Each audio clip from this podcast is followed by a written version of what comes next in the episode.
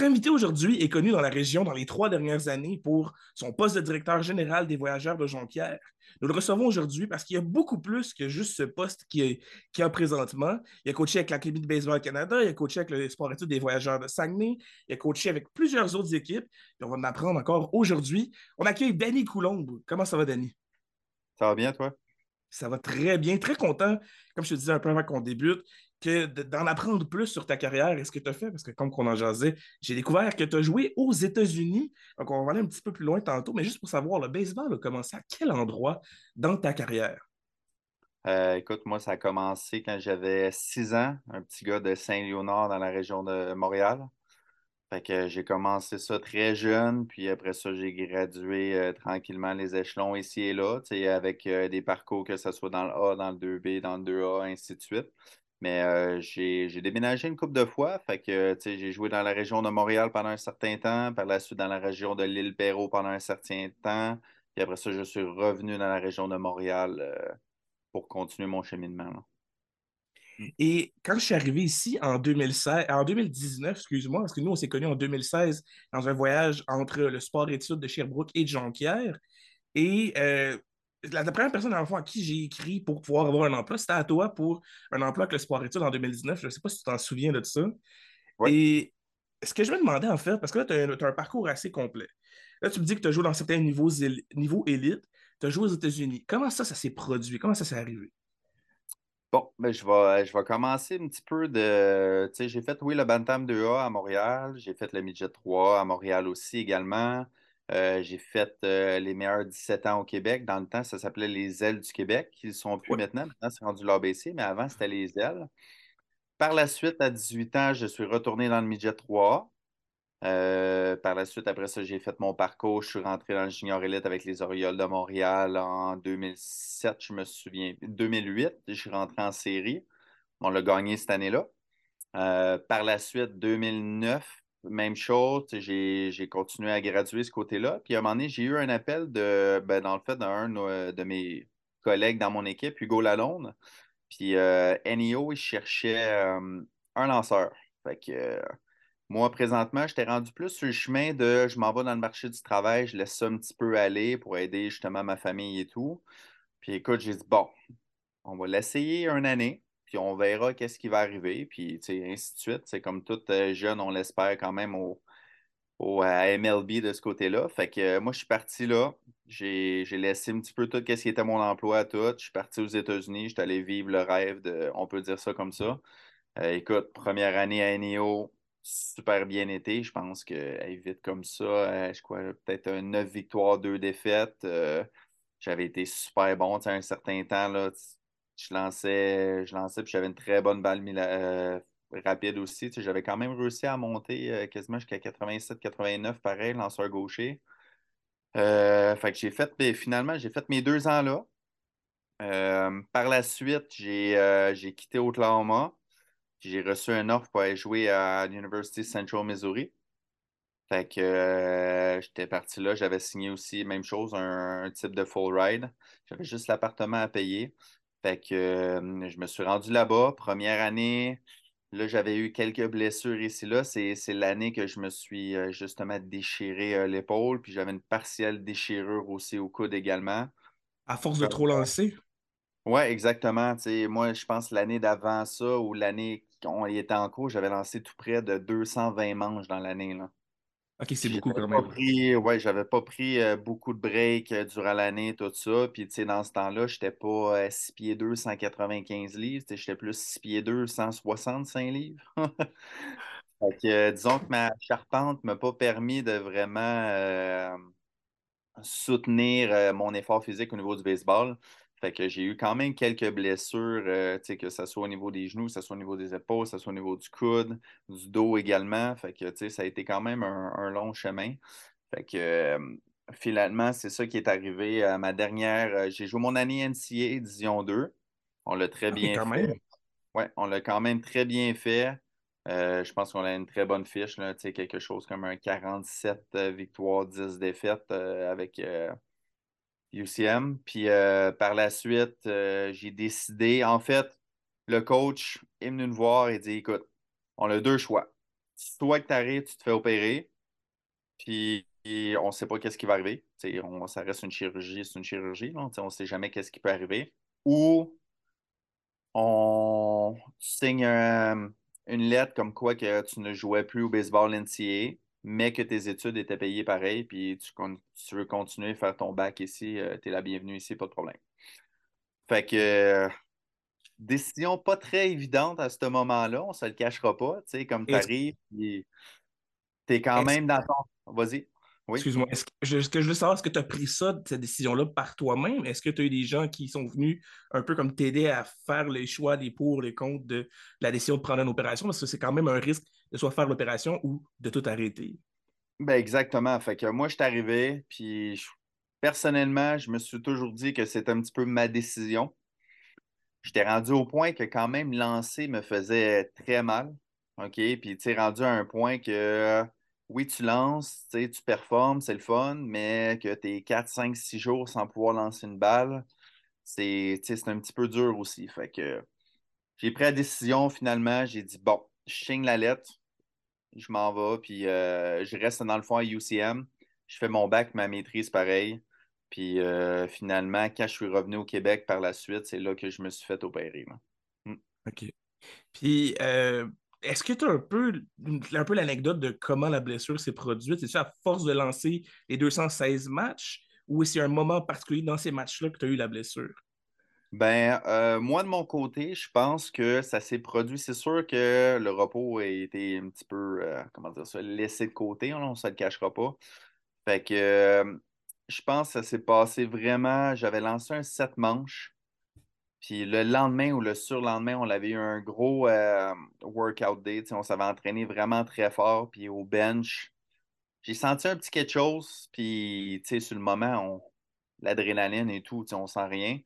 À un moment donné, plus ça avançait, les jours avançaient, je sentais toujours un petit quelque chose. Fait que j'ai quand même, euh, j'ai quand même été voir une couple de spécialistes. Puis au début, ils disaient Ah non, euh, pas de problème, il n'y a rien. Continue à lancer dessus, continue à lancer dessus au lieu de prendre du repos encore. Mais finalement, je l'ai aggravé. Fait que ça, ça a fini un peu comme ça. Hmm. Et tu as parlé que tu as fait ben, ton bac et ta maîtrise. Si je ne me trompe pas, tu es kiné de, de métier. Donc, techniquement. Est-ce que tu l'as fait dans, ce domaine-là ou tu l'as fait par après? Oui, dans le fond, moi, j'ai fait un bac en sciences de la santé, option euh, physiothérapie. Puis après encore, j'avais le choix entre euh, rentrer à l'école des physio ou rester à UCM, encore une fois, puis qui m'offrait un poste de travailler à l'école et de payer ma maîtrise euh, au niveau de la kinésiologie. Fait que j'ai choisi ce poste-là. Ah, quand même, c'est un offre qui est, le fun de leur part, même si tu joues plus dû à ta blessure. Donc, quand tu le disais, tu as joué aux États-Unis, tu as vécu sûrement certaines anecdotes. Et un peu en jasant avant de continuer le podcast, tu m'as nommé certaines choses et tu as vraiment titillé ma, connaissance et ma curiosité. Parce que tu m'as parlé d'un joueur que moi j'ai suivi quand j'étais jeune par sa présence au bâton tout le temps spécial et son stand assez bizarre, ben pas bizarre, mais tu sais, qui était unique en son genre, soit Hunter Pence. Là, je veux savoir, qu'est-ce qui s'est passé avec Hunter Pence? Parce que dans les derniers jours, tu m'as seulement nommé le nom, tu m'as expliqué un peu qu'il y avait eu une anecdote. J'étais un petit peu curieux de savoir qu'est-ce qui s'est passé avec Hunter Pence. Écoute, euh, on va partir ça un petit peu du début. Euh, quand j'ai joué NCAA à UCM, dans le fond, euh, la personne que les, les Astros, Jim Crane, mm-hmm. est un alumni de notre université. Fait que nous autres, à chaque début de saison, les quatre premières games se jouent au Minute Maid à Houston. Fait qu'on a l'hôtel qui est directement en face du parc, on arrive là, tout est pas mal fourni au complet. C'est comme si on se sentirait vraiment dans les pros, puis on fait le tour des clubhouses, on fait le tour de ça. Fait que pour euh, revenir à Hunter Pence, moi, première journée, je descends, je prends le. Je prends le. L'ascenseur. L'ascenseur, excusez, je m'en dire elevator. Je prends l'ascenseur, je me rends compte, je me retourne, je vois le gars, je le regarde un peu, je me retourne, je me semble, je sais c'est qui ça. Je le regarde. Là, il me pose la question Are going to play ball? J'ai dit Yes. Fait que là, après ça, je me rends compte que c'est lui. Tu sais, c'est. des moments comme ça. Après ça, on s'en va dans le clubhouse et on descend avec. On s'en va jusque dans le clubhouse. Après ça, il y a des gars qui sont là, qui sont en train de recevoir des traitements, des choses comme ça. Fait que tu réussis à voir qu'est-ce qu'il a vraiment statut pro. Tu n'oses pas trop poser des questions parce que tu te dis, bon, ils sont peut-être dans leur moment de OK, ils font question à faire, puis tu veux pas trop les déranger, tu ne veux pas trop prendre de photos de ce côté-là malgré ça. Mais euh, ça a été quand même un événement qui a été spécial. Euh, tu joues quatre games au Minute Maid, ben, c'est quelque chose qui est quand même euh, incroyable. moi, je me souviens que je partais, je suis venu closer, je pense, la, la deuxième ou la troisième game, justement, de ce strip-là. Puis je partais dans le temps, euh, je pense qu'il l'a récemment, mais il y avait la petite bosse dans le champ centre à 425 pieds. Euh, tu partais de là parce que les monticules, ils étaient dans le fond là-bas. Tu pars de là, tu dis toujours dans ta tête, bon, faut que je me rende au monticule. C'est quand même à 300-355 pieds de où qu'on est. Bon, je sprint dessus. Si je sprint, c'est sûr que j'arrive là, je suis complètement fatigué. Fait que là, ça va être, ça va être gênant je jogue dessus, mais je peux pas jogger trop parce que là, ils vont dire Tabarnouche, il arrive-tu? Tu sais, c'est long. C'est long. Fait que là, dans ce temps-là, tu te mets une petite cadence qui est quand même un bon pace, mais là, tu te rends compte, là, moi, j'arrive au monticule. Coach vient de voir, il dit OK, you got the last inning. Fait que là, je dis C'est bon? Là, après ça, il me demande Es-tu correct? J'ai dit Donne-moi quelques instants. J'ai dit C'est loin là-bas, là. ça paraît pas, là, mais tu sais, c'est une bonne course.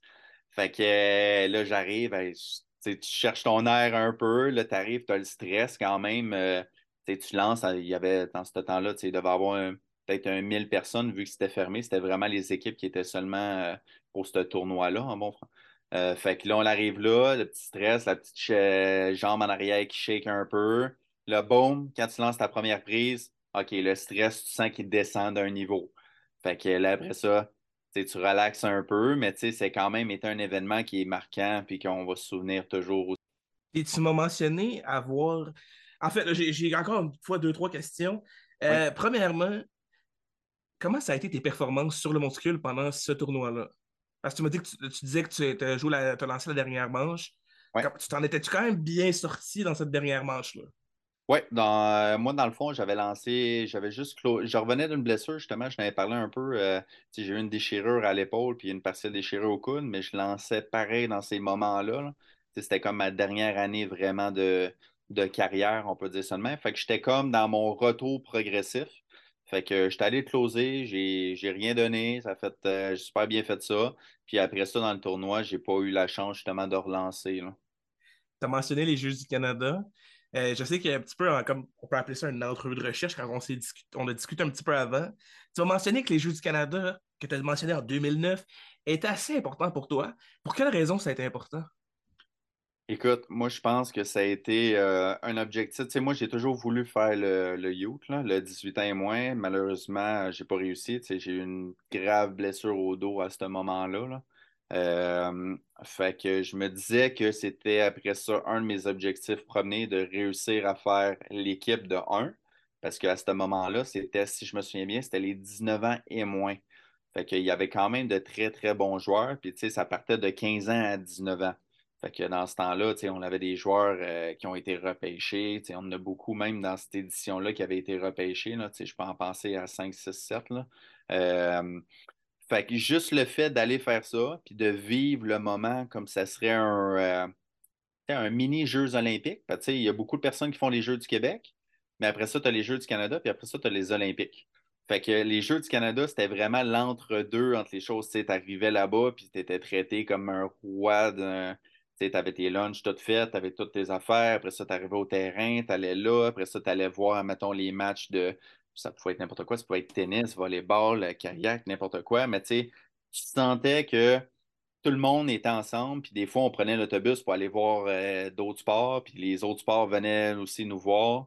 Puis, tu sais, ça a été un événement euh, qui a été incroyable. on l'a gagné, les Jeux du Canada, on l'a gagné 5-0 euh, en, finale. Puis, écoute, l'émotion... Tu contre qui tu l'avais gagné? L'Alberta. L'Alberta. Ah, ok, quand même, quand même. Contre l'Alberta, une belle victoire de 5-0. C'est toujours le fun, ça. Ouais, puis euh, je me souviens encore euh, du moment. Même moi, c'est quelque chose que je vais me souvenir toujours, mais je suis arrivé juste une fois à nous autres, nos lanceurs, dans ce temps-là. On avait beaucoup de gros noms de lanceurs, puis écoute, ils lançaient quasiment toutes des sept manches. sais, on arrivait, lançait, on met le premier lanceur, lance un 7 manches. Après ça, on met le deuxième, lance un 7 manches. met le troisième, lance un 7 manches. Ça arrivait toujours de même. Fait que moi, à bout de ligne, j'ai été utilisé, euh, je me souviens bien, en demi-finale. Euh, je me souviens pas la game, c'était combien, mais tu sais, je arrivé, puis j'ai lancé, puis euh, l'équipe avait essayé de faire un squeeze. On l'avait calé exactement un bon pitch out au bon moment. On l'avait pogné le gars à plate, puis on l'avait gagné, je me souviens bien, comme 2-0 pour accéder ensuite à la finale. Mais euh, ça, c'était, c'était un des plus grands moments de ma carrière. Je pense un des plus gros tournois. J'ai fait une Coupe de championnat canadien aussi, puis j'ai gagné dans les BGEQ. Mais ça, là, euh, juste en en parlant, puis on s'est revu avec certains boys des fois au terrain, puis on en parle, puis on a des frissons encore, parce que c'était, c'était quelque chose qui était incroyable. Puis tu as mentionné aussi avoir joué avec quand même certains grands noms, dont un qui a été repêché à trois reprises en 2010, 2011 et en 2013 pour un premier choix, euh, troisième ronde ou première ronde soit Jonathan Gray, qui joue présentement avec les Rangers du Texas. Il a joué avec les Rockies du Colorado pendant plusieurs années, jusqu'en 2021. Il a été transigé, puis maintenant il joue avec les Rangers du Texas, avec euh, plusieurs autres grands noms. À quel moment tu as joué avec ce joueur-là? Puis est-ce que tu as joué avec lui ou contre lui? On a joué contre lui ma première année, euh, je me souviens bien, ma première année au collège américain à NIO. Écoute, tout le monde, euh, je me souviens encore, c'était Eastern College. Euh, on jouait, il y avait des scouts, il y avait un 7-8 scouts facile à la game, un, un après-midi ou quelque chose comme ça, à une heure. Fait que là, on arrive, pas un lanceur. Il y a certains gars qui nous disent c'est un des top prospects des États-Unis. OK, parfait. on, on s'en va là. nous autres, on a quand même une très bonne fiche dans ces moments-là. On s'est dit, bon, on est prêt à prendre le challenge. Puis après ça, oh, shortstop arrive, il dit, ah, lui, il est dans le top 50 aux États-Unis. OK, c'est bon. Là, on pogne justement le gars que tu viens de dire, Jonathan Gray. 6-3, 255, je me souviens, j'ai encore checké. J'étais en arrière, j'étais avec le gun parce que j'étais sur le gun. Premier pitch, 93. Là, on parle d'un joueur qui a 18 ans. Je fais comme, OK, wow. C'est impressionnant pareil. on n'est pas habitué nécessairement au Québec de voir des gars qui lancent 95, 96 à 18 ans. Puis là, plus la game montait, plus 93 à 96, là, OK, quand même c'est un phénomène, ce gars-là. C'est sûr qu'il va se faire sortir dans les premières rondes. On était à crainte d'assister à quelque chose. Puis finalement, on a réussi à le battre. fait qu'on était vraiment, vraiment contents. C'était sûr que quand tu réussis à battre ce type de joueur-là, par la suite, tu t'en souviens souvent. Puis justement, ce joueur-là, euh, je pense après sa première année, il est signé, allé jouer à OU en Oklahoma, une grosse université. Même principe, continuer à grandir, à changer, je pense, sa masse musculaire. je pense qu'il était rendu 6-3 euh, encore ou 6-4. Euh, il avait descendu, je pense qu'il était rendu un 240, mais lançait 97-100 000 à l'heure à ce moment-là. Fait que là, tu fais comme, tu sais, tu continues à suivre ces gars-là pareil, là, tu te dis, bon, j'ai joué contre lui, mais tu réussis, tu continues à checker les games qui jouent à OU, juste voir où qui est rendu, puis ainsi de suite. Puis là, après ça, je pense que deux ans après, je ne me trompe pas, son junior, je pense qu'il est sorti le first overall. Euh, euh, je me souviens pas, je pense que c'était pour les Rockies à ce moment-là. Euh, c'est son premier overall. Fait que là, tu fais comme wow, c'est quand même quelque chose. Là, parce que c'est le fun, tu peux jouer avec, euh, avec des gars comme ça. Euh, des fois, c'est des coéquipiers aussi qu'on qu'on l'a côtoyé, qui sont rendus à des cheminements qui sont hors du commun. moi, je pense tout de suite à mes, euh, à mes coéquipiers ou même mon coloc. J'en ai deux qui sont justement des managers pour des DG, dans le fond, pour les Houston Astros. c'est le fun, c'est tous des, des, événements comme ça, qu'après ça, je suis assis dans mon salon, puis je peux te raconter, puis c'est ça qui crée c'est ça qui crée des belles mémoires aussi. Donc, toi, dans le fond, quand Toro faisait son cheminement avec les Astros, tu avais un insider, comme on peut dire, quelqu'un très très proche qui pouvait dire il était rendu où puis il s'en allait où? Oui, dans le fond, euh, Jason Bell, je pense qu'il était son coach quand il était dans le A ou le 2A, justement. Puis lui, c'était un des gars qui a joué avec moi à UCM à ce moment-là. Parce que, comme j'ai expliqué tantôt, UCM, euh, ben, comme j'ai expliqué, à UCM, euh, on avait la chance d'avoir un, gars, euh, Jim Crane, qui a les Astros. Fait que, de ce côté-là, lui, il essaie toujours de repêcher chez nous ou il essaie d'engager des personnes de notre paroisse, dans le fond, pour aller travailler avec eux autres par la suite. Puis toi, quand, dans le fond, Taureau était dans le, dans le giron des Astros, c'était quoi le mémo que ces coachs-là ou ces gens d'organisation qui étaient tes anciens colocs avaient pour lui? Là, c'est sûr que c'est très dur pour moi de te répondre à ça parce que, tu sais, c'est pas des... euh, comment dire ça? C'est pas des genres de, de réflexions des fois que je pouvais avoir avec eux autres, là. Mais c'est sûr que, tu valorisaient son éthique et tout, là, tu sais, pour avoir parlé à quelques-uns, euh, que ce soit Jason ou que ce soit les autres, là. Mais, tu sais, c'est sûr que ça a été un joueur, je pense que, tu sais, nous, au Québec, on suit toujours, même présentement, tu sais, hier, je pense justement, il a frappé un, un coup de circuit, là. Oui, en effet, il a frappé un coup de circuit de 3 points, si je me... Euh, Ouais. non, ça, c'est Édouard Julien qui a frappé un circuit de 2 ou 3 points.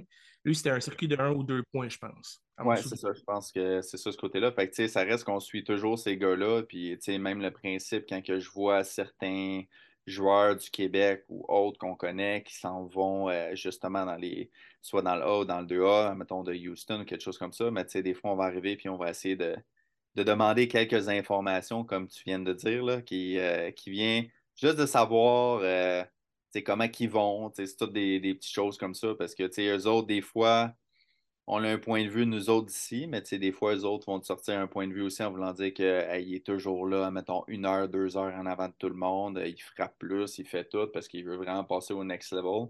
Puis c'est ça qui, qui est le fun à voir, puis c'est ça qui est le fun à entendre aussi. parce que, tu sais, on s'entend que euh, le talent a un certain, peut aller à un certain, euh, un certain parcours, on va dire ça comme ça, mais aussi que l'éthique, en plus le talent va te rendre de plus en plus loin, ça, c'est sûr. là.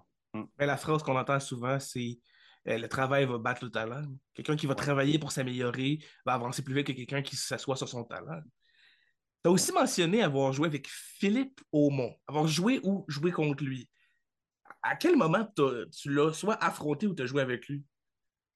Écoute, moi, j'ai joué. euh, il est dans les mêmes âges que moi. Fait que, j'ai joué le Bantam 2A, il était là. Je me souviens encore. euh, on était tout petits à ce moment-là. On va dire un 5 et 8. Lui, il arrivait. Il jouait au premier but dans ce temps-là.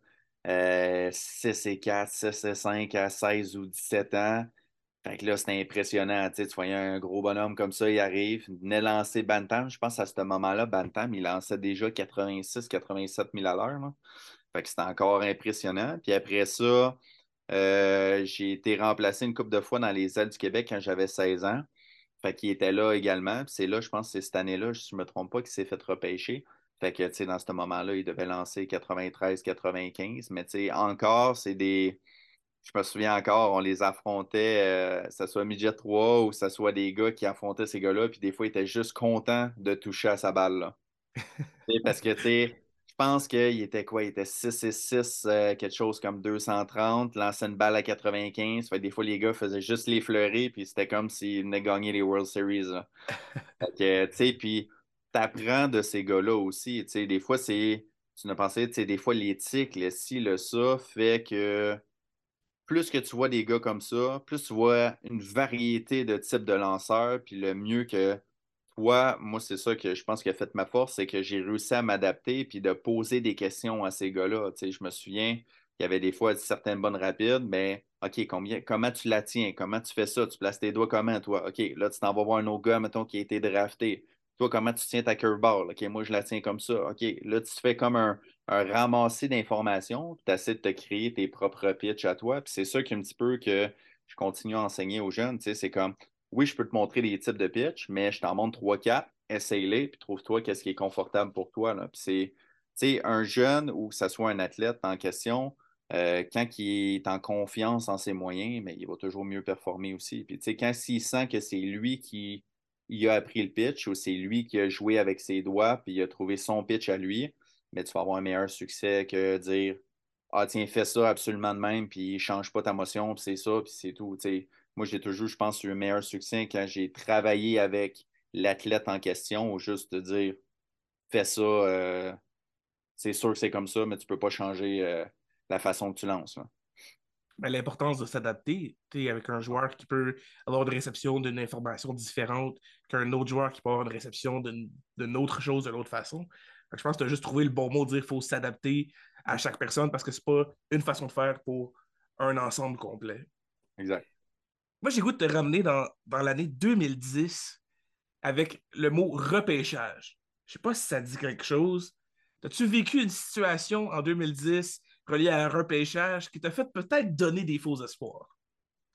Ouais, en 2010, euh, dans le fond, il y a eu euh, ma deuxième, ma première ma deuxième année euh, justement à NIO. J'avais eu une excellente saison. On s'entend qu'à ce moment-là, je devais lancer 87-89 000 à l'heure, lanceur gaucher avec une variété de 4 à 5 pitches. Euh, reçois, tu sais, liste repêchage. J'avais réussi à parler tu à une ou deux équipes. Fait que, tu sais, rien de rien concret, euh, tout ça. Fait que là, je pense, je me souviens pas c'était en quelle ronde, je pense en 25e ronde. Il sort un Danny Coulomb. Là, je reçois des textos, je reçois des choses, dis Hey, t'as été drafté? Ben, sais pas ce que je sache, là. Personne ne m'a appelé, il n'y a personne qui m'a rien dit. Il dit Ouais, check, va voir. Euh, Danny Coulomb, lanceur gaucher, euh, je pense que c'était dans ce moment-là, peut-être avec les Aces de Oakland ou quelque chose comme ça. Il est sorti en 25e ronde, euh, ça dit ça, là, tu sais, exactement. ah ouais. Là, je dis, il y a deux N. Déjà là, ça ne marche pas. Moi, j'ai un N, il y a deux N. Fait que là, je fais recherche, je regarde un peu, me rends compte que lanceur gaucher, euh, même principe, même genre de semi-physique ressemblait un peu à ce moment-là. Mais date de naissance, tout ça ne correspond pas aussi à ça. Puis là, ça disait qu'il venait, mettons, du Texas. Fait que là, après ça, là, tu sais, c'est comme, comme tu as expliqué, faux espoir un peu, mais là, tu sais, c'est comme t'as quand même eu le titillement de dire Hein, j'ai peut-être fait repêcher. Puis, tu sais, c'est ça qui est, qui est, le fun un peu. Mais, tu sais, après ça, tu te rends compte, tu fais comme Ah, tu sais, j'aurais aimé ça, mais ça n'a ça, ça pas fait. Et qu'est-ce que tu as fait par après pour annoncer à ces gens-là que c'était pas toi qui as été drafté? Non, mais, tu sais, ça a été tout de suite de voir, euh, tu sais, tout de suite quand j'ai répondu, ben, personne ne m'a appelé, il n'y a rien qui a été dit. Ben là, ah, OK, ça doit pas être toi de bord. Fait que là, après ça, je vais voir je vais faire, dire, ben oui, check, c'est la date de naissance, il n'y a rien qui correspond à moi, à part qu'il soit Danny Coulomb, lanceur gaucher, hein, mettons. Là. Puis je pense d'ailleurs, ce gars-là lance encore dans les, euh, dans les pros, là, je pense que euh, c'est Daniel Coulomb, mais non Danny Coulomb, par exemple. Ah, ok. C'est fort probable. On a parlé des Rangers du Texas tantôt. Puis, euh, dans le fond, quand on a jasé un peu hors onde, avant qu'on soit dans le balado directement, euh, j'ai fait un peu de recherche sur ce joueur-là, qui a joué avec les Vanderbilt. Euh, il a été repêché en troisième ronde, si je me souviens bien, mais qu'en 2022, il a été repêché cette année, troisième overall. C'est Kumar Rocker, qui joue avec les Rangers. C'est quand même un gars de 6 pieds 5, 245 livres. Tu sais, quand tu dis que je le regarde et je me sens petit, il a l'air d'être un monstre. Toi, tu l'as connu de quelle façon? Euh, je me souviens bien, c'est quand on coachait à l'ABC, on avait un tournoi en, je pense que c'était en Floride ou dans ce coin-là. Puis, écoute, on était en train de jouer notre game. On se rend compte qu'il se passe quelque chose de l'autre bord, mais on n'est pas trop sûr c'est qui, c'est quoi. Il y a une cinquantaine de scouts. Euh, là, on se rend compte, on pique un peu, on regarde. On voit un gars, comme tu as dit, physique imposant. Je pense à 17 ans, il devait être ça, là, 6 pieds 4, 6 pieds 5, 200 que livres vois ça, puis là, on arrive, là, certains gars, même euh, durant la game, s'en vont voir, ils disent Hey, un gars qui lance l'autre bord, il lance euh, des balles de feu, genre. Fait que là, on fait comme hein, c'est qui ce gars-là? Fait que tu sais, oui, tu coaches la game, mais tu te demandes c'est quoi qui se passe l'autre bord, puis c'est par la suite qu'on l'a su ça, que c'était justement ce gars-là qui était, je pense, à ce moment-là, dans les top 5 meilleurs bras prospects de tous les États-Unis ou toute euh, l'Amérique du Nord.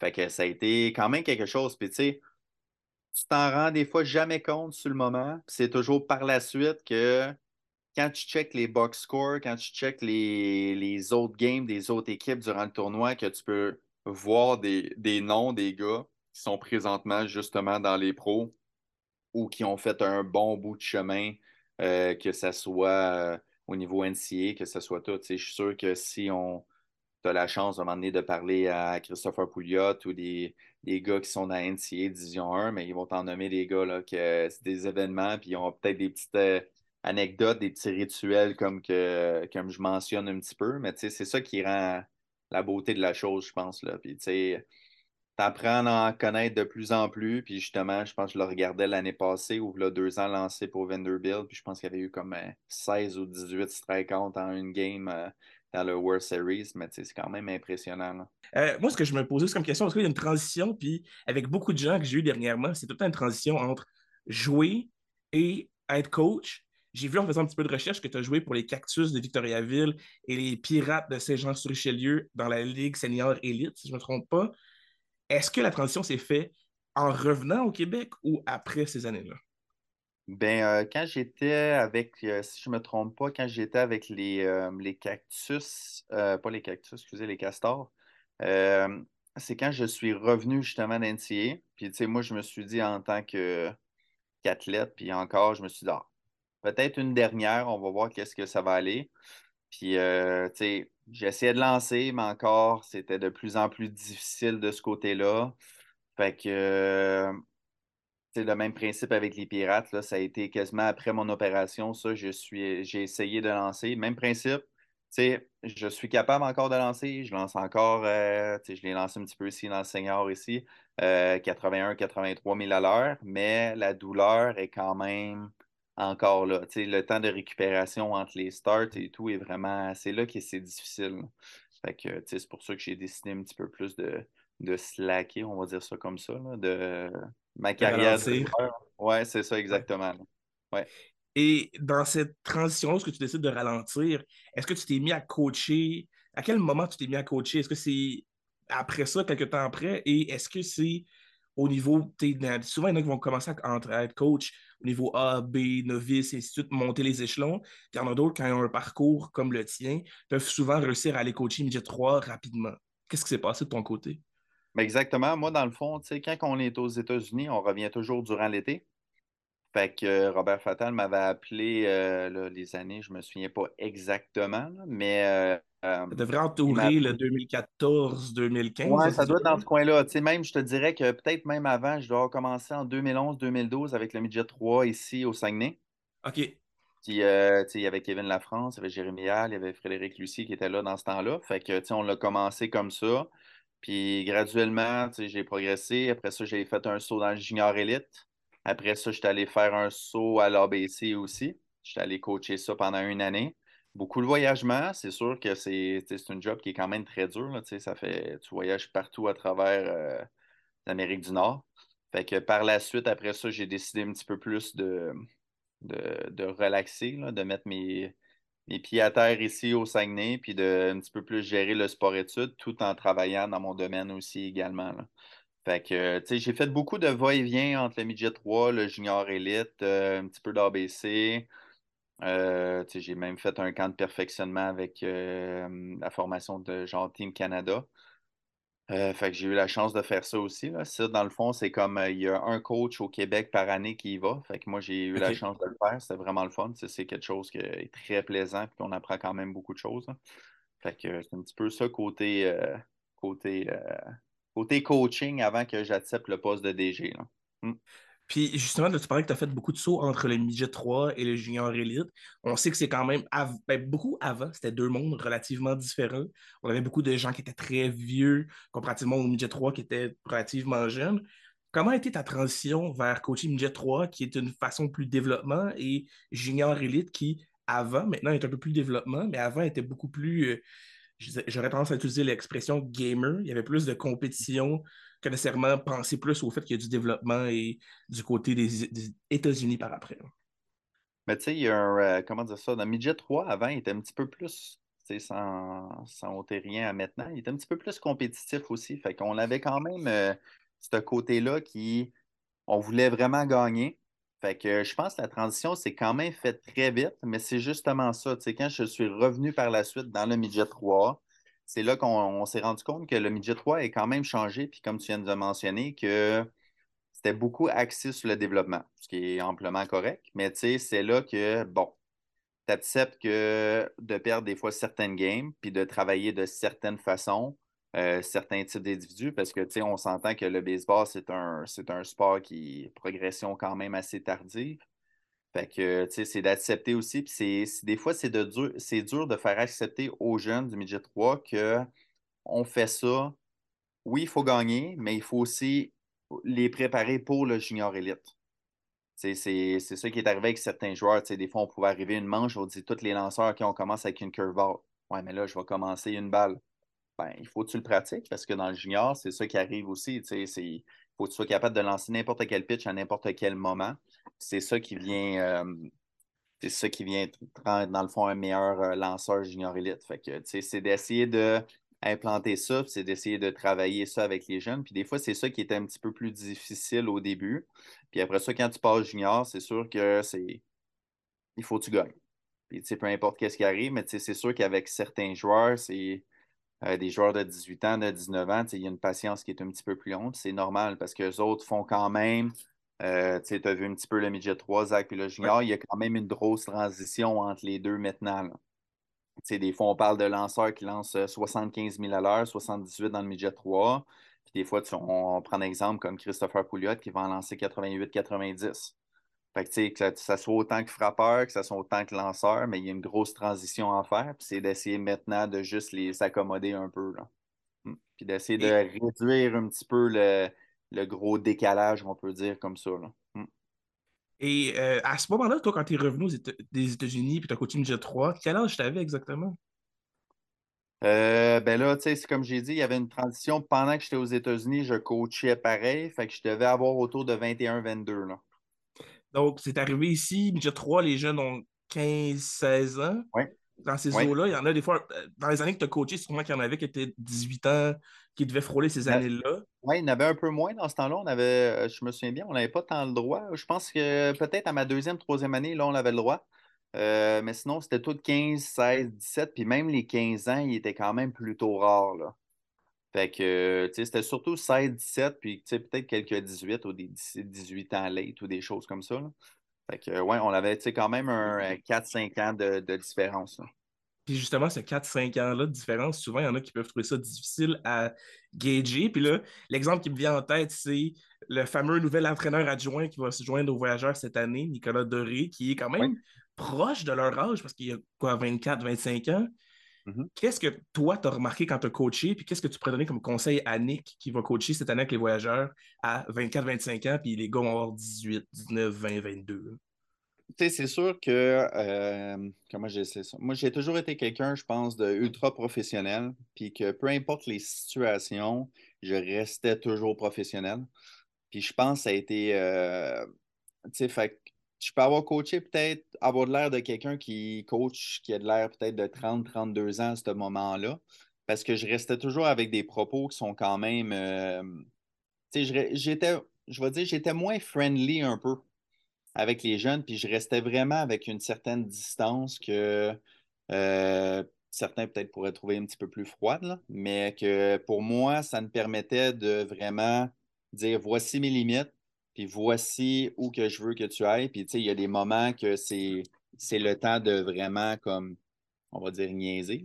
Puis il y a du moment que c'est le temps, OK, c'est beau, euh, on joue au baseball, puis on est là pour apprendre, puis ainsi de suite. Puis tu sais, je pense que quand on met nos limites, puis qu'on respecte nos limites, puis on ne les change pas, parce que c'est là le, côté un peu plus touchy, parce que des fois, oui, on commence, on peut commencer un petit peu plus strict, puis se laisser aller. Après ça, c'est dur des fois de revenir à qu'est-ce qu'on était. Fait que, tu sais, meilleur conseil, c'est toujours de rester dans nos limites, puis de les respecter, puis que ça soit tout au long de ta carrière. Comme ça, les personnes savent vraiment à quoi s'attendre, puis il n'y a pas de... Il n'y a pas de côté un petit peu plus ambigu, on peut dire ça de même. Là je pense à quand même, euh, les personnes que j'ai coachées pourraient peut-être confirmer ça, que j'ai toujours été dans un côté, je pense, professionnel, quand même assez strict, que les jeunes, à mon, ils ont quand même apprécié, là, tant qu'à moi. Là. Hmm. Je pense que si Nick écoute cet épisode-là, j'espère qu'il va prendre avec euh, minutie les conseils que tu lui donnes pour réussir à avoir une saison le fun avec les voyageurs. Euh, tu as parlé que tu as coaché avec l'ABC et que ça a été beaucoup de voyagements. Quel apprentissage tu as eu avec eux? Parce que c'était des choses que tu as déjà vécues en étant un joueur qui a joué aux États-Unis. Puis là, tu devenais coach avec des joueurs qui espéraient pouvoir jouer aux États-Unis dans un collège. Comment s'est passée cette période de temps-là qui, je crois, a été un an ou deux? Je pense que ben, ça, a été un, ça a été un an. Puis, tu sais, on s'entend que l'ABC, c'est un petit peu euh, ben, comme dans n'importe quoi, quand tu quittes le Québec ou tu t'en vas dans des voyages, ainsi de suite, c'est plus une école de vie, on va dire ça comme ça. Tu es obligé de faire ton lavage, tu es obligé de faire ton quasiment ton ménage, tu es obligé de gérer ton alimentation, tu es obligé de gérer aussi qu'est-ce que tu vas boire. Tu sais, il arrive que une journée, je me souviens, en Floride, il faisait 52 degrés ou 55 degrés sur le turf. Là. Puis je coachais justement avec Michael Bélanger à ce moment-là. Puis écoute, les jeunes, ils s'emmenaient de l'eau, mais vraiment pas assez d'eau.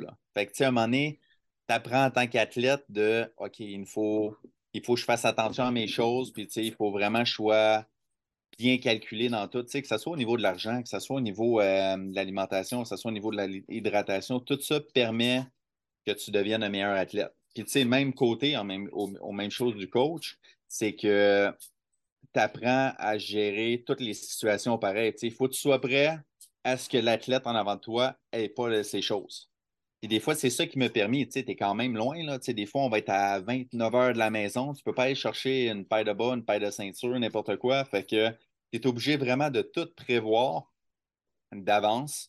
Puis je pense que c'est ça qui rend ça super intéressant. Tu apprends beaucoup de ce côté-là, que ce soit la planification. OK, tu t'en vas à un tournoi, finalement, au lieu d'avoir 45 minutes, tu ne 30. Tu t'en vas à un autre tournoi, ah, rain delay, tu es obligé d'attendre 3 heures et quart au parc. Mais tu sais, c'est dur après ça de garder des athlètes motivés. Puis je pense que tout ça nous apprend aussi là-dedans. Puis tu sais, je crois que n'importe quel tournoi, n'importe quel événement, on peut grandir de ça. Puis c'est ça qui est le fun aussi. Euh, tu as parlé que tu as coaché avec l'ABC, puis ça a été beaucoup de voyagements. Quel apprentissage tu as eu avec eux? Parce que c'était des choses que tu as déjà vécues en étant un joueur qui a joué aux États-Unis. Puis là, tu devenais coach avec des joueurs qui espéraient pouvoir jouer aux États-Unis dans un collège. Comment s'est passée cette période de temps-là qui, je crois, a été un an ou deux?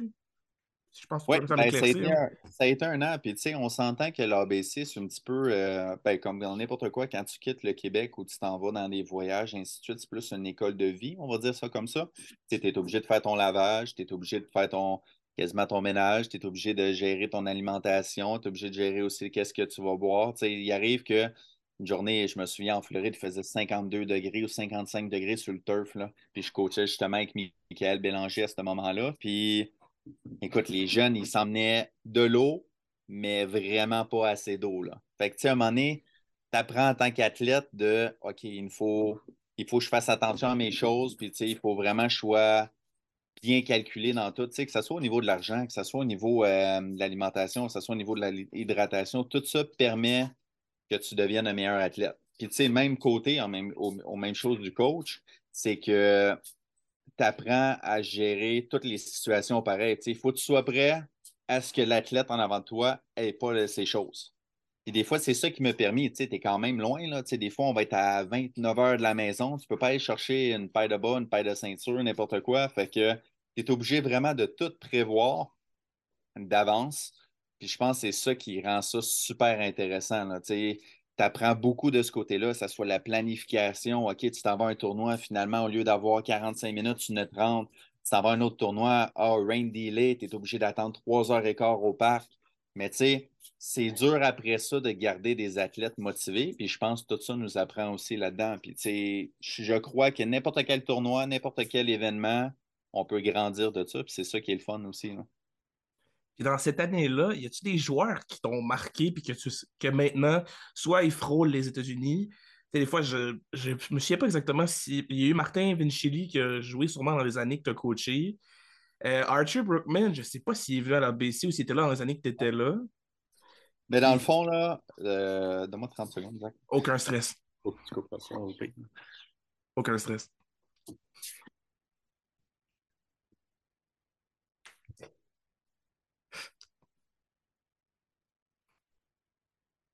On va perdre le contrôle avec les chiens. T'inquiète, j'ai le contrôle du montage. Ça pourra être passé au besoin, sans stress. Tu peux, reposer, ta question si tu veux, comme ça tu pourras couper là. Euh, dans le fond, ce que je posais comme question, c'est dans, cette année-là, est-ce qu'il y a des joueurs qui sont marqués, qui sont soit toujours dans les collèges américains, qui frôlent les États-Unis, de se rendre à un certain niveau? Tu sais, je peux penser maintenant à Charles Leblanc, que sûrement que tu as côtoyé un petit peu. Euh, je ne sais pas si tu as côtoyé Ben Pelletier dans ces années-là. Tantôt, j'ai nommé Martin Vincili, qui est aux États-Unis encore, qui performe super bien. Je pense à Archer Brookman aussi, qui performe quand même bien aux États-Unis. C'est des joueurs comme ça que tu as eu la chance de côtoyer et qui maintenant sont rendus assez loin? Écoute, euh, cette année-là, je peux dire, j'ai quand même été très, très, très chanceux. OK? La liste est quand même longue. Là. Tu, tu as nommé les Martin Vincili. On parle des Zachary Gagnon présentement qui est à la même place que Vincili. On parle des Édouard Savoie aussi qui est allé euh, signer nos places, des Félix Chénier-Rondeau, Édouard Julien également qui était là. Euh, le vite comme ça. Après ça, là, il y, a les, euh, il y a Mathieu Vallée également qui est à l'université. écoute, pour vrai, tu as parlé d'Archer Brookman. Archer Brookman était là. Euh, Corner Angel était là. Euh, William Sierra était là. Ah oui, euh, oui, oui. Tu sais, fait que c'est tous des gars qui étaient là à ce moment-là. Fait que, tu sais, c'est le fun. C'est comme, on peut dire, c'est comme un certain privilège des coachés, puis de voir, les voir grandir en tant qu'athlètes, mais aussi qu'en tant d'individu. Puis, tu sais, des fois, c'est ça qu'il faut, faut pas qu'on oublie, c'est qu'un coach, euh, oui, on les coach au niveau baseball, mais des fois, c'est les éduquer au niveau euh, de juste de l'éthique et de tout. Puis des fois, c'est ça qui est le fun. moi, j'aime. J'adore ça voir des gars que j'ai côtoyés au sport-études ou que j'ai côtoyés depuis tout jeune. Puis, je m'en vais les voir. Puis, qu'est-ce que tu fais dans la vie? Ah, je suis rendu à charpentier menuisier. Oh, je suis rendu, je travaille là. Oh, je m'en vais faire ci. Ah, je travaille à l'Alcan ou je travaille, peu importe. Mais, c'est ça qui est le fun. Puis, des fois, je trouve ça des fois plus valorisant de voir l'individu, son cheminement, des fois que peut-être l'athlète en tant que tel. Parce que c'est des jeunes qu'on côtoie pendant des fois 5, 6, 7 ans. Puis euh, c'est le fun de, voir ça. Moi, ce que je me demandais souvent, j'entends, en tout cas, dans, mon programme maintenant en ATM, on entend souvent la phrase le talent va. la personne travaillante va battre la personne qui a le talent. Puis dans ces situations-là, est-ce que tu as côtoyé des gens qui, sont, qui ont besoin d'avoir une éthique très professionnelle, d'être très cadré, est-ce que vous le saviez à ce moment-là qu'il y avait certains de ces joueurs-là qui allaient se rendre loin? Ou c'était un peu on tire les dés, on va les amener aux États-Unis puis on espère qu'ils vont se rendre? Ben, des fois, c'est comment dire ça? C'est sûr que l'éthique euh, rend la chose beaucoup plus facile, on ne se le cachera pas, parce que quelqu'un, des fois, a du talent, euh, il va performer sur le moment, de suite, mais il va arriver avec un plateau qui est un petit peu plus rapide aussi. Il va arriver, puis exemple, va lancer, euh, je ne sais pas moi, 86 000 à l'heure mais va rester à ce moment-là, peut-être à 15 ans, 86, c'est énorme, mais va plafonner à 86 parce qu'il ne mettra pas l'effort justement en arrière de ça. Tandis que le gars, il va commencé, je vais donner un exemple, parfait exemple, mais tiens, un Antoine Jean, qui est rendu à Alabama University, mais tu sais, lui, quand on l'a eu, il était, si je me souviens bien, il était autour de 75-78.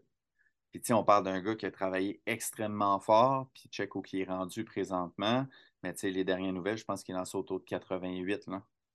Fait que tu sais, euh, c'est, tous des cheminements comme ça, c'est ça qui est le fun. Tu sais, un autre, un Raphaël Pelletier, que au moment donné, tu sais, c'est, des gars qui sont ultra travaillants. Puis, tu sais, il y en a plein d'autres, là, mais tu sais, c'est des gars qui ont toujours travaillé, travaillé, travaillé. Puis, on regarde où ils sont présentement. Puis, c'est ça qui est le fun aussi. Là.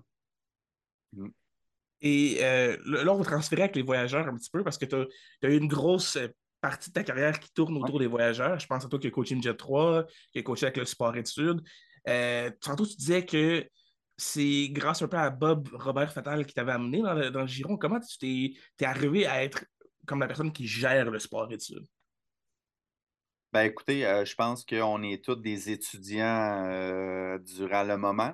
Euh, qu'est-ce que je veux dire par là? même toi, Zach, quand tu m'as approché, tu étais étudiant à l'ATM, puis tu n'en connais plein qui ont travaillé justement, qui étaient étudiants.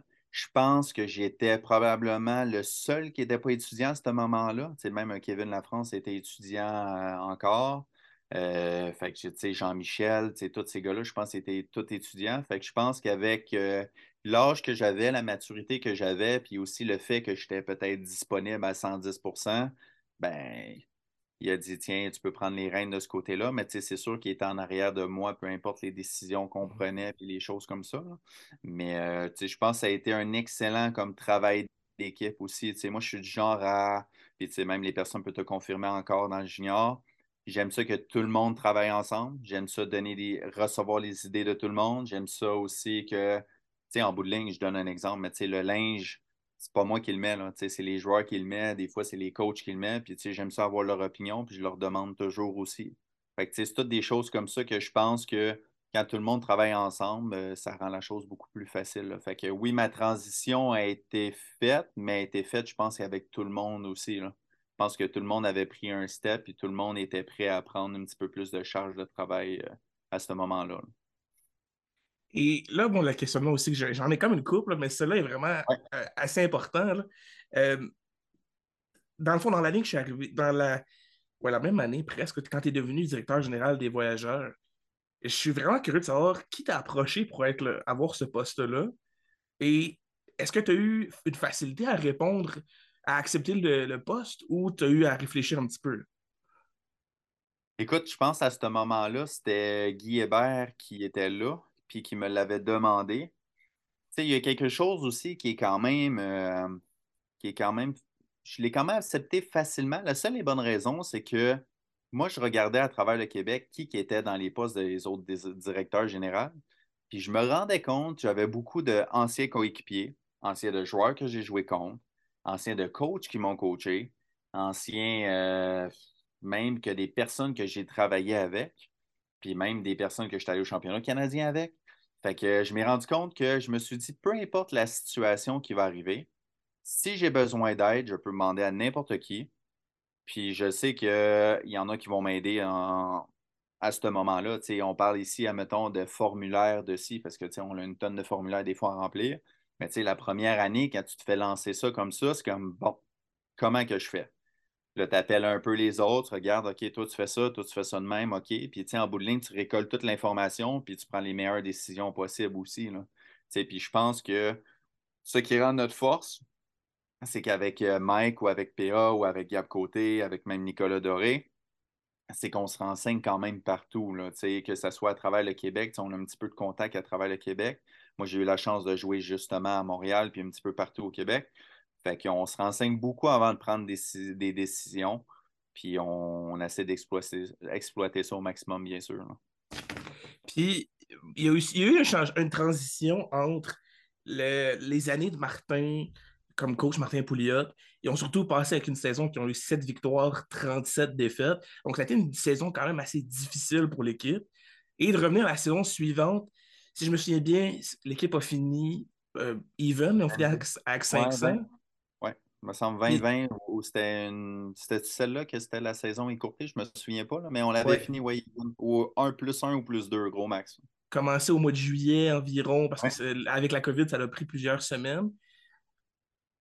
comment, on a, comment vous avez changé la culture dans l'équipe entre une saison qui a été très, très difficile pour revenir avec une saison la saison suivante où on fait un even, on va en série, on se débrouille quand même bien en série pour une équipe qui a eu une grosse saison difficile l'année précédente.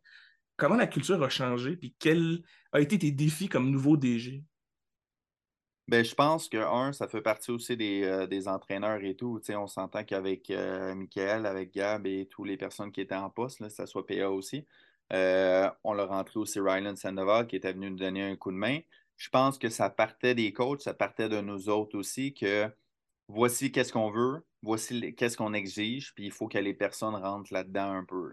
Qu'on soit, ça soit au niveau de l'éthique, ça soit au niveau du joueur, ainsi de suite. on s'entend que tu as bien beau lancer 85, mais si tu lances partout, ça fait pas. on aimait mieux avoir des gars qui lançaient 78, mais qui lançaient trois pitches en zone. Puis on l'a comme basé aussi, on s'est dit, bon, si on lance des prises, on pogne la balle, puis encore à ce moment-ci qu'on se parle, on lance des prises, on pogne la balle, c'est sûr qu'on a des games serrés. Là, après ça, c'est juste un effet de bon, on va en perdre quelques-unes par un ou deux points, mais des fois, ça va tourner notre bord. Puis plus les gars vont vivre l'expérience d'être toujours dans une game serrée, ce que je pense qu'il n'arrivait pas trop avec euh, Martin dans ces années-là, ben, les joueurs, à un moment donné, déconnectaient. Fait que nous, on s'est dit, on va aller chercher des gars aussi, des, gamers. En, je prends un exemple, un Loïc Dupont. Euh, je pense qu'on a été chercher avec le troisième choix overall. Puis, euh, on est arrivé, bon, un gars qui rentre comme ça apporte du chien, un gars gamer, puis on va essayer de comme rentrer 4-5 gars comme ça qui vont soutenir l'équipe, puis qui vont pousser l'équipe à driver, puis à être meilleur aussi. Puis, je pense que c'est toujours ça qu'on s'est dit, moi puis Mike, c'est on attrape la balle, on, lance des prises, puis on a des gars gamers, puis on va tout va arriver. Puis, tu sais, voici au courant des dernières années, ça a été notre, euh, mojo un peu. Puis, tu sais, en bout de ligne, ça a toujours porté fruit. C'est sûr qu'il y a quelques games, des fois, quand tu joues 6 euh, ou 7 games en une semaine, mais c'est sûr que tes dernières, tu vas, euh, tu vas en perdre par 7, 8, 9, 10 points. Puis ça fait partie de la, vie pareil. Là. Hmm. là, ce qui s'en vient le 25 mars prochain, c'est la journée du repêchage de la LBGQ. Puis dans les dernières années, quelque chose qui est le fun de la LBGQ, c'est le draft en live. Donc, les gens peuvent assister sur Facebook l'an passé au draft directement. Donc, les gens peuvent entendre leur nom être nommé pour une nouvelle équipe. Moi, je veux savoir, Danny, comment ça fonctionne quand on est un voyageur et on se prépare à aller à cette journée-là? C'est sûr que beaucoup de travail. Sais, comme euh, la journée en tant que telle, euh, c'est une journée, je te dirais, qui est plutôt le fun parce que, tu sais, là, on a fait tout le travail, tout le recrutement a été fait, fait qu'on arrive avec une liste qui est quand même, euh, parfois peut être assez grande, parfois assez courte, ça dépend des années. par la suite, c'est tout ce qui est au niveau de, du voyagement qu'on est allé voir à Trois-Rivières, que ce soit à Québec, que ce soit à Drummondville, va être fait. Euh, tout le recrutement au niveau d'un recrutement d'informations, au niveau des anciens coachs ou des coachs présents a été fait aussi. Puis, tu sais, des fois, ça reste aussi de savoir si nous autres, au Saguenay, le jeune va venir au Saguenay. C'est des fois, au courant des dernières années, c'est ça, des fois, qui vient un petit peu plus challengeant, on va dire ça comme ça. Fait que nous, de notre côté, on essaie toujours de regrouper des fois un certain nombre de joueurs qui viennent de la même région, ce qui facilite beaucoup le, transport, euh, l'intégration et tout le kit. Fait que, tu sais, je te dirais que c'est surtout ça la préparation. Quand on est rendu, euh, justement, je pense que c'est le 28 mars, euh, c'est une journée que on a les listes, on a des toutes. C'est sûr qu'il peut y avoir des échanges ici et là de choix si on désire avoir euh, s'avancer pour aller chercher un joueur qui nous intéresse vraiment. Ou des fois, c'est juste d'être patient puis de regarder qu'est-ce qui s'offre à nous aussi. Parce que des fois, c'est pas juste nous autres qui vont faire des moves. Des fois, c'est les autres équipes qui vont dire euh, Veux-tu mon choix de trois? Moi, je n'ai pas besoin. Mon joueur est sorti. Fait que là, dans ce temps-là, je peux en profiter pour essayer de me devancer ou des choses comme ça. Fait que des fois, c'est une journée qui peut être. Euh, très facile, comme c'est une journée des fois qu'il faut euh, se creuser un petit peu plus les ménages, essayer de trouver des solutions. Tu as, dit un mot assez intéressant parce que ça arrive autant dans la saison au complet que dans cette journée-là, les échanges. Comment ça se passe quand vous décidez que vous échangez quelqu'un et surtout comment vous lui annoncez que cette personne-là va être échangée? C'est sûr que euh, au meilleur des mondes, je pense pas que c'est arrivé tant que ça, mais euh, au meilleur des mondes, on contacte le joueur en question, c'est sûr que c'est un échange de joueur contre joueur, euh, c'est sûr, nous, de notre côté, on essaie toujours de s'assurer que le joueur vienne. ça, c'est la première des choses parce que, oui, des fois, on peut aller chercher des joueurs d'un petit peu partout, mais euh, on essaie d'être le plus sûr possible que le joueur vienne au Saguenay. Ça, c'est des fois même, on réussit à parler aux joueurs en question. Des fois, on passe par le coach, puis on peut faire justement des choix conditionnel qui peut dire que, mettons, s'il joue 5 games avec moi, mais je vous donne un choix de 2. S'il en joue 10, mais on monte à un choix de 1. Un petit peu qu'est-ce qu'on voit présentement avec, dans la Ligue nationale de hockey. Mais tu sais, c'est toutes des, mesures comme ça qu'on peut, qu'on peut prendre, puis qu'on peut s'assurer que le joueur en question vienne, puis aussi de, de nous protéger un peu. Mais tu sais, c'est sûr que c'est jamais facile d'annoncer ça à un joueur surtout quand le joueur a été là pendant 4-5 ans. C'est sûr que la tâche est un petit peu plus facile quand c'est le joueur qui demande d'être échangé. Euh, ça, on ne se le cachera pas, mais sinon, c'est une tâche qui, quand même, je pense c'est la, l'affaire la plus dure euh, que j'ai euh, de ma job, d'annoncer à quelqu'un soit qui ne fait pas une liste de protection, soit qui, qui est échangé. Hmm. Et là, je vais garder quand même le mot que tu viens d'utiliser, liste de protection qu'on va réutiliser dans quelques minutes. Mais est-ce que tu as vécu. En fait, plus le questionnement, est-ce que quand vous échangez un joueur, est-ce que vous assurez que la transition se fait bien? Est-ce qu'il y a une transition peut-être qui se fait avec une autre équipe? Qu'est-ce qui se passe dans ces temps-là? Bien, c'est sûr que je te dirais qu'à la plupart du temps, que le joueur, euh, je vous donne un exemple, c'est un Samuel Boudreau qu'on vient d'échanger justement contre des choix, mais c'est sûr que l'organisation de Trois-Rivières le connaissait déjà, puis son frère jouait déjà là. Fait que c'est sûr que l'intégration a été vraiment plus facile. Puis tu sais, souvent, on s'entend que les joueurs, les personnes qui viennent chercher des joueurs de chez nous sont souvent les personnes qui les ont pas protégés quand ils étaient plus jeunes ou sinon, c'est des connaissances de connaissances aussi. Fait que je te dirais que ce côté-là se fait quand même assez bien. moi, je l'appelle. Après ça, le coach, l'autre côté, le directeur général de l'autre équipe l'appelle aussi. Il y a une transition qui se fait. Après ça, les joueurs le savent, sont au courant, euh, puis tout le kit. Fait que, souvent, ça se fait quand même très bien. Et là, je pense aussi à un joueur que vous avez acquis un peu avant la fin des transactions l'année passée, en 2022, Laurent Baudry. Comment l'accueil ici au Saguenay se fait? Est-ce qu'il y a peut-être déjà un emploi qui est trouvé? Est-ce que le joueur a déjà des gens qui rentrent en contact avec eux? Comment ça se passe quand un joueur arrive au Saguenay et qui vient, comme dans le cas de Laurent Baudry, qui vient de la rive sud de Montréal? Ben nous, de notre côté, on sait que Mike l'a catché, euh, il excusez, il l'a coaché. Euh, oui, il l'a coaché. Euh, fait que, c'est sûr que ça a été plus facile. C'est lui qui a eu le premier contact avec lui, ça, c'est sûr. Euh, mais, tu sais, je te dirais que là, présentement, c'est sûr que le jeune en question n'a pas mis les pieds au Saguenay encore. on ne se le cachera pas. On l'a transigé euh, durant l'hiver. C'est sûr que quand l'intégration arrive, si le jeune en question a besoin d'un appartement, si le joueur en question a besoin d'un job, c'est sûr qu'on fait tout qui est en notre possible pour trouver tout ça. Puis, on essaie de les accommoder le plus, facile, le plus facilement possible. Puis, c'est ça, euh, notre job aussi, en gros, souvent, c'est de faire ça. C'est s'assurer que le joueur en question ne manque de rien. Puis, tu sais, qu'il y a aussi de rendre un certain lien de confiance avec le jeune pour qu'il n'hésite pas à nous poser des questions.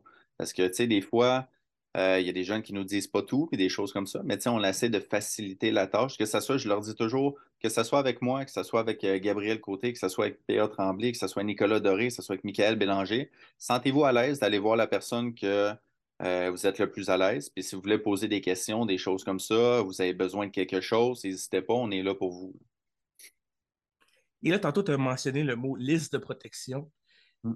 Comment la liste se fait? Parce que je pense à l'an passé où on avait un Vincent Dantine qui avait eu quand même une belle saison. Avec les... Ben, en fait, l'année précédente de l'an passé, il y avait une belle saison. Et au début de l'année passée, il ne figurait pas nécessairement sur la liste de protection et avait été choisi par les Alouettes de Charlebourg. Mm. Comment le choix de cette liste de protection-là fonctionne? C'est sûr qu'avec une liste, euh, là, on s'entend qu'au courant des dernières années, la liste change beaucoup. Des fois, c'est 17, des fois, c'est 20. L'année prochaine, ça va être 19. Fait que des fois, c'est un petit peu de. Je dirais que c'est pas facile de, de savoir qu'est-ce qui va se passer. Quasiment, des fois, on le sait euh, cinq mois à l'avance. Fait que là, il faut qu'on se tourne de bord, on regarde nos listes. OK, on a fait une liste, admettons, de 20 au début. Mais là, finalement, c'est 17. Fait que là, oh là là, il faut qu'on réussisse à transiger du monde, il faut qu'on réussisse à faire de la place à d'autres mondes. Mais euh, je te dirais que c'est sûr que euh, on favorise les gars qui ça fait longtemps qu'ils sont ici, c'est bien sûr. Les gars aussi du, euh, du Saguenay, on, s'assure aussi qu'on a un certain nombre de lanceurs X parce qu'on s'entend que c'est une longue saison qui est une 43 matchs cette année, si je ne me trompe pas. Fait on a besoin de beaucoup de lanceurs. C'est sûr, sur la liste, à un moment donné, on priorise tu as posé la question. C'est sûr qu'on va faire les neuf partants. Par la suite, c'est sûr qu'on va aller chercher notre nombre de lanceurs. Puis après ça, on évalue soit au niveau potentiel, au niveau, au niveau euh, d'utilité, au niveau de tout ça, qui, qui va fitter le plus dans le groupe, puis qui, qui va nous aider le plus, que ce soit le, court ou le long terme. Euh, puis après ça, on, s'adapte par rapport à ça. Mais tu sais, comme je te dirais que cette année, c'est 20, l'année passée, c'était 17, l'année prochaine, c'est 19. Fait que à moins qu'on ait d'autres changements encore. Là. Fait qu'on essaie toujours d'être quand même en avance, mais des fois, ce n'est pas, si évident que ça à faire une liste comme ça. C'est sûr qu'on ne peut pas protéger tout le monde, malheureusement. Puis, euh, c'est sûr qu'on ne peut pas protéger, mettons, 6 catchers, 6 premiers buts, puis pas de lanceurs. Fait qu'on a comme un, juste milieu à choisir, puis des fois, c'est d'y aller avec euh, les avantages puis les avantages un petit peu de la situation. Là, ouais. Et là, la saison 2023 s'apprête à débuter dans quelques temps. On va avoir le draft, on l'a mentionné plus tôt, là, je pense que c'est le 25 ou le 28 mars qui s'en vient. Est-ce qu'on a des attentes prédéfinies pour des joueurs peut-être qu'on va aller chercher? je pense à Gabriel Archambault présentement qui a eu sa chirurgie, qui devrait techniquement être avec nous durant la saison 2023. Est-ce qu'on a des gros noms, un peu comme l'an passé? Vous aviez fait quand même un gros échange pour aller chercher Emilien Plouffe. Est-ce qu'on vise peut-être sur des joueurs comme ça ou plus des joueurs euh, plus jeunes pour construire un peu une équipe qui va grandir avec les voyageurs? Mais tu sais, je te dirais qu'au courant des dernières années, on a quand même essayé d'avoir un mix un petit peu des deux parce que oui, on avait encore des 22 ans cette année, mais l'année passée, on avait perdu beaucoup de lanceurs de 22 ans. Fait que, tu sais, il fallait qu'on remplisse un petit peu la banque aussi de jeunes lanceurs. Puis, tu sais, des fois, moi, je dis toujours, les vétérans peuvent enseigner à les très jeunes joueurs aussi comment la ligue fonctionne, comment ça. Fait qu'on essaie d'avoir un petit équilibre des deux. Euh, là, il reste à voir. Euh, nous autres, on est toujours en attente aussi des ligues de, dans le fond, de l'AVC, des choses comme ça, les listes. Euh, des fois, à ce moment-là, on est encore aussi en attente des fois des, des décisions de joueurs, que ce soit des décisions s'ils jouent ou ils ne jouent pas, ou des décisions de joueurs qui sont aux États-Unis, est-ce qu'ils reviennent ou ils ne reviennent pas. Fait que justement, encore cette semaine, on est là-dedans. On a essayé de rechercher le plus d'informations qui va nous permettre d'élaborer un petit peu un plan. Là. Moi, il m'en manque quelques-uns que j'attends encore leur réponse. Puis par rapport avec ça, c'est comme là, tu l'as nommé Gabriel Archambault, mais Gabriel Archambault, ça veut dire que peut-être au début de l'année, il ne pourra pas lancer. Fait qu'il va falloir que j'aille chercher un ou deux lanceurs de plus pour venir justement euh, ajuster un petit peu le tir de ce côté-là. Et moi, je pense à un joueur qui est originaire de la région, qui est dans un collège américain maintenant. Il a joué dans la saison 2021. On l'a vu à quelques reprises. La saison passée, on ne l'a pas vu, qui est Jean-Benoît Simard-Gagnon.